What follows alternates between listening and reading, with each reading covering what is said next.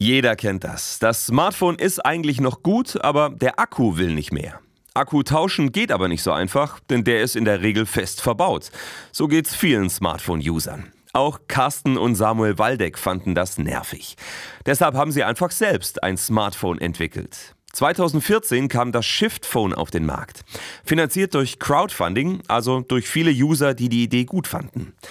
Samuel, was ist das Besondere am Shift Phone? Das Besondere an den Geräten, was wir von Anfang an schon bedacht haben, war, dass wir wollen, dass Geräte sehr lange halten. Uns hat es genervt, dass Akkus verklebt sind, ähm, weil das ist ja so das Erste, was bei einem Smartphone ähm, irgendwann den Geist aufgibt. Selbst wenn man wirklich super auf das Gerät aufpasst, läuft da ein chemischer Prozess, das ist ein Abnutzungsprozess äh, und irgendwann ist der Akku unbrauchbar und damit auch das ganze Gerät.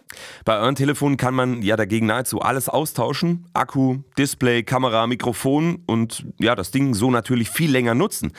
Ihr wollt damit auch den weltweiten Elektroschrott reduzieren, weil wir davon eh schon viel zu viel haben. Ja, äh, allein jährlich sind es 53,6 Millionen Tonnen Elektroschrott, die anfallen. Das ist ein Gewicht, das schwerer ist als die gesamte chinesische Mauer.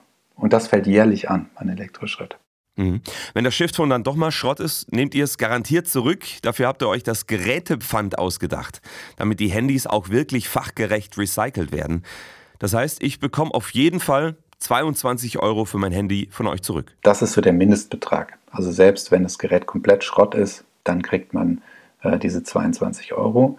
Wenn das Gerät aber noch funktioniert, wenn man gut drauf aufgepasst hat, dann bekommt man einen Mehrwert zurück. Und das ist eben dann wirklich der Preis, für den wir das Gerät später wieder verkaufen können. Wir arbeiten dann jedes Gerät auf, die Daten werden natürlich gelöscht und dann neue Software drauf geflasht. Äh, jede technische Komponente wird überprüft. Und dann kommen die Geräte wieder an andere Kundinnen und Kunden. Nachhaltigkeit, nachhaltiges Handeln ist äh, wichtig, da sind wir uns, glaube ich, einig.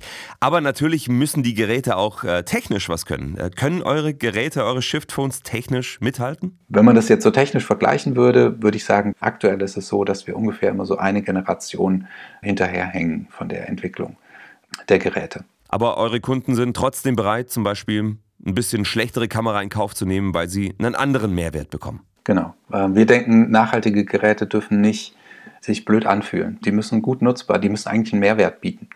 Und das ist uns ganz wichtig, da stecken wir ganz viel Kraft rein. Und viele sehen halt diesen Mehrwert darin, dass Geräte einfach länger genutzt werden können. Ihr versucht die Shift-Tones äh, ja so fair wie möglich herzustellen. Warum produziert ihr auch in China und nicht in Deutschland? Aus Nachhaltigkeitsperspektive hat das keinen Sinn gemacht, weil viele der Komponenten, die für so ein Smartphone produziert werden, die kommen aus dem asiatischen Raum, ähm, hauptsächlich aus China. Würden wir jetzt diese ganzen Bauteile einzeln verpackt nach Deutschland bekommen, dann wäre das ein riesen logistischer Aufwand, aber auch ein riesen Verpackungsaufwand und ähm, nicht gut für die Umwelt. Interessant. Die Shift-Tones werden also aus Umweltgründen in China gebaut. Ähm, Samuel, in China sind die Arbeitsbedingungen berühmt berüchtigt. Akkordarbeit, sechs, sieben Tage Wochen, geringer Lohn. Viele sehen ihre Familien monatelang nicht, weil die ganz woanders lebt. Ähm, dann ist es nicht verwunderlich, dass Menschen depressiv werden. Und das ist auch das, was man oft so in den Medien hört und liest, dass äh, sich dann da Menschen versucht haben, aus dem Fenster zu schmeißen, ähm, um sich das Leben zu nehmen. Die Lösung der Unternehmen war dann, Netze drunter zu spannen, ähm, statt zu überlegen, muss man vielleicht an den Bedingungen was ändern. Mhm. Ihr habt deshalb selbst eine kleine Produktion aufgebaut. Was macht ihr anders? Bei uns arbeitet man maximal acht Stunden am Tag, 40 Stunden die Woche und die Wochenenden sind immer frei. Und die Menschen, die bei uns arbeiten, kommen das Dreifache vom dortigen Mindestlohn, also mindestens, damit wir auch gewährleisten können, dass sie damit sich und ihre Familie finanzieren können. Die Produktionsbedingungen sind die eine Sache beim Smartphone, die andere sind die Rohstoffe und ihre Herkunft. Wo bekommt ihr die her? Also insgesamt sind es 60 Rohstoffe, die in so einem Smartphone äh, grob kombiniert sind. Ein Rohstoff, von dem wir wissen, dass wir es relativ viel verwenden, das ist ähm, Zinn. Zinnpaste, die wir da verwenden. Und ähm, deshalb haben wir gesagt, gut, das können wir ja einfach steuern, indem wir eben eine Paste auswählen, wo wir wissen, dass die ähm, Zinn verwenden, der nicht aus Konfliktregionen kommt und eben auch entsprechende Umweltrichtlinien einhält. Mhm. Das heißt, ihr versucht bei allen Rohstoffen einen Anbieter zu finden, der das Material unter möglichst guten und fairen Bedingungen fördert. Und wenn das nicht geht, versucht ihr den Schaden für Mensch und Umwelt wenigstens so gering wie möglich zu halten. Genau. Wir nennen dieses Prinzip die Umarmung der Lieferkette. Das heißt, wir schauen, wo kann Schaden angerichtet worden sein und können schauen, wie können wir einen Teil dazu beitragen, dass dieser Schaden auch wieder geheilt wird. Mhm. Samuel, viele denken ja bei fairen Smartphones ähm, zuerst an das Fairphone. Das haben viele wahrscheinlich schon mal gehört, äh, vielleicht auch schon benutzt. Ist das euer Hauptkonkurrent?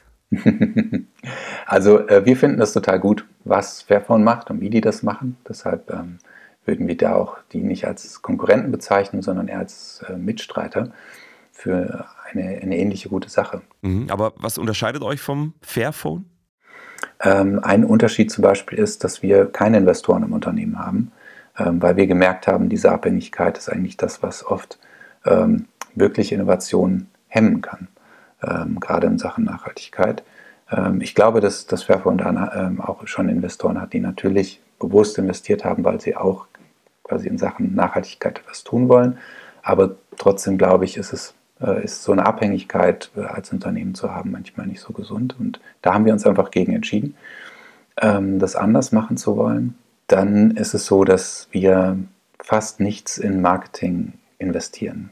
Das heißt, ihr habt keine Investoren, gebt kein Geld für Werbung aus. Stattdessen macht ihr mit euren Gewinnen was ganz anderes. Was passiert mit dem Geld?